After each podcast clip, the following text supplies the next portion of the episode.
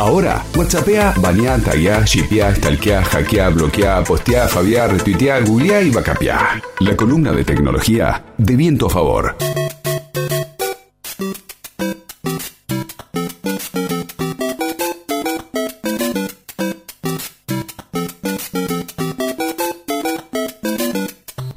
Si me escuchan llorar es porque me emociona esta música y lo recibimos Hernán Gil. ¿Cómo estás Hernán? Buena semana.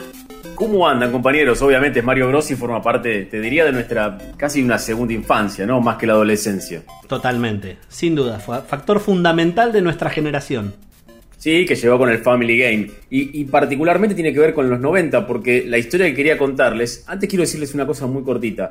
Recuerdan que alguna vez les conté que hubo un documental que se armó en base a recuperar viejos cartuchos de un juego de ET, de la película, que se hizo para aprovechar el boom y que fue un fracaso tan pero tan grande que lo que hicieron fue enterrarlos en un desierto de los Estados Unidos. Bueno, los videojuegos tienen en sí una historia muy increíble de explosión, de vergüenza y sobre todo de mucho dinero y cuestión de culto también. Y esto tiene que ver con esto. 1990, mientras nosotros todavía sufríamos el penal de Andrea Breme eh, con sí. la final con Alemania, bueno, una persona fue y compró una copia de un videojuego. Más particularmente, lo que compró fue una copia del juego de Mario Bros. En aquel momento el cartucho, obviamente, era un cartucho común, como ir ahora a comprar un videojuego. El tema es que ese videojuego tenía un defecto. Esa persona no lo notó en ese momento. Es un defecto muy chiquitito porque la mano de Mario cubre la palabra Bros, que fue un error que se modificó muy rápidamente. Pero él por alguna razón lo guardó. Lo guardó tal cual lo compró no lo tocó, no lo usó. en un armario. No, no lo usó en ningún momento, no, nunca, no lo, lo, usó, nunca no. lo, lo, puso eh, que, que, encastraba como... obviamente quienes están acostumbrados a la PlayStation no, no imaginan cómo encastraba, que era como, como un Lego casi. Como un rompecabezas, totalmente. Exacto. Entraba de, de, una manera sola. Y él no lo usó nunca. De hecho, tiene hasta la etiqueta de compra, ese pequeño, un pequeño sticker amarillo. Y lo guardó. Por alguna razón lo guardó. El tema es que con el tiempo, particularmente pasaron 30 años de aquel momento, el juego comenzó a tener valor económico y aún tiene más valor, y de hecho fue increíble porque consiguió la calificación, y atención con esto, Wata 9.2 A positivo. ¿Qué es esto básicamente? Es fuerte. Yo no a sé. positivo me da a grupo sanguíneo. Sí, totalmente. En realidad Wata es de Wata Games, que es de un sitio que es especializado. Ah, no en, es la panza, eh, como dirían no, los, no, también los, pensé los lo amigos mismo, chilenos. En evaluar los, los videojuegos de colección. Y ellos lo, lo, lo, determinaron como el mejor videojuego o la mejor copia fiel de un videojuego que existe, precisamente primero porque está en perfecto estado, pero sobre todo ¿por qué? porque son únicas, por no decir única, este primer cartucho de Mario Bros. que vino, entre comillas, fallado. Y por eso fue que le dieron la evaluación más alta. Y atención con esto, fue a la subasta. La subasta inició, ya de por sí ya el inicio ya es eh, estratosférico, arrancó en 62.500 dólares. Hubo 20 personas en todo el mundo que en tiempo real y obviamente a través de forma virtual fueron peleando palmo a palmo para quedarse con ese cartucho inédito e inalcanzable de Mario Bros. Pelearon y pelearon hasta que el último, el ganador, y digo el ganador entre comillas porque ahora que es todo muy fuerte, lo terminó comprando en 156 mil dólares.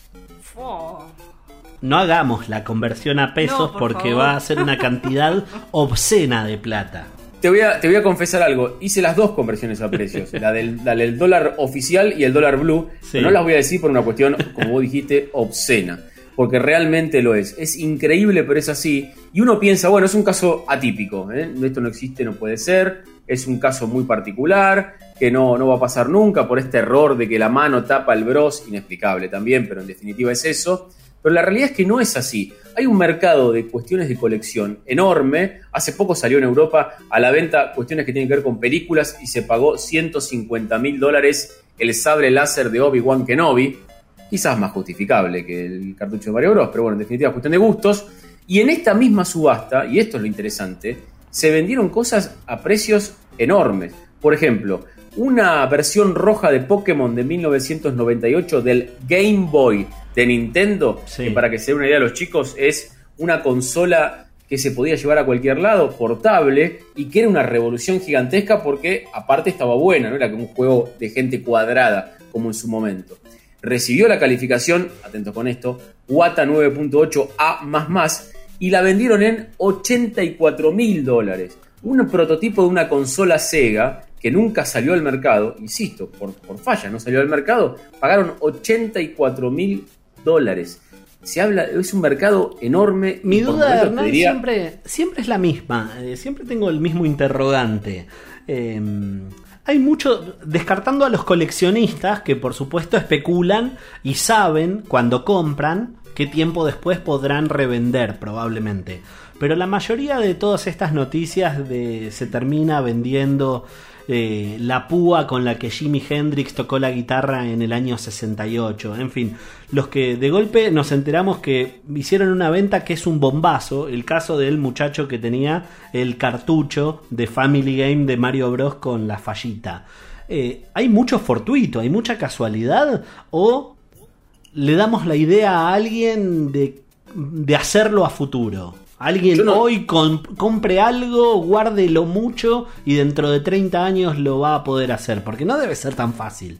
No, yo no tengo el dato puntual de este muchacho, pero yo te puedo asegurar que en 1990, cuando compró esto, no lo dejó así para revender después, 30 años después. Me, cuesta mucho creerlo, eh, la verdad, porque aparte en ese momento no se imaginaba lo que iba a pasar. Ten en cuenta que Mario Bros. vendió, desde, eh, para fines de 2015 ya había vendido en total, en todo este tiempo, 310 millones de copias de videojuegos. Y hablamos de las copias físicas. Hoy se compra virtualmente, pero en aquel momento tenías que comprar el cartucho, como vos decís. Tal cual. Ese pedazo gigantesco que había que encastrarlo en la consola. A mí me parece que es una cuestión fortuita, pero sí es verdad que debe haber gente que busca esto y sobre todo los muñequitos que tienen que ver con los cómics, bueno, con, lo, con todo lo relativo a los cómics hay un, mercado muy grande, algunos no le sacan el papel porque si no tienen el papel original ya no vale prácticamente nada. Bueno, son cuestiones obviamente de este pequeño mundo, pero es un mundo que la verdad que impresiona en cuanto a los números, ¿no? Porque en definitiva solamente estamos hablando de casi 150 mil dólares por un cartucho y una copia de un juego de Mike Tyson, que es una copia de un juego de Mike Tyson de su momento, se llama Punch Out, lo vendieron en 50 mil dólares. Yo te pregunto si vos tenías un cartucho de Punch Out de Mike Tyson en el placar si no lo vendías por 50 mil dólares. ¿Qué te parece? Pero no tengas ninguna duda. Hablando de esta venta gigantesca del cartucho y de lo que significó para, para, el mundo, al menos esta parte occidentalizada que conocemos, eh, toda la secuencia, toda la saga Mario Bros. y lo sumamos a Luigi. Eh, me sigue llamando y mucho la atención lo que me contaste, lo que nos contaste hace un tiempito eh, en las columnas de las historias de cine, que haya sido tan, tan el fracaso de, cuando lo intentaron llevar al cine.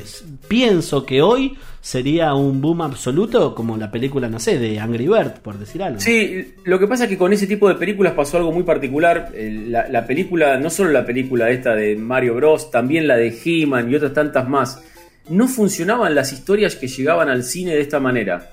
No sé por qué razón, pero era otra época. La de He-Man se gastó una fortuna, en la de Mario Bros. se hizo con actores importantes, de hecho, el actor principal de la película no quería saber nada y de hecho durante mucho tiempo lo escondió, esta sí que lo escondió el DVD en el placar porque no quería saber nada con haber participado de esto, de la historia del fontanero, pero no funcionaron en el cine, el caso de Mario Bros fue un desastre, peor fue en el de He-Man, eso sí, pero claramente no funcionaron. Igual les recomiendo verla porque está muy buena y es muy divertida. Quizá la hicieron un poco oscura, con pocos colores, pero en definitiva está muy bueno ver estas películas porque realmente están olvidadas. Están olvidadas por el fracaso y porque las recupera alguien como una cuestión de culto, pero en definitiva no las vas a encontrar dando vueltas por el cable, mucho menos en las OTT, están realmente escondidas, por eso vale la pena doble encontrarlas y verlas porque son, son pequeñas perlitas. LU5 Podcast. Viento a favor.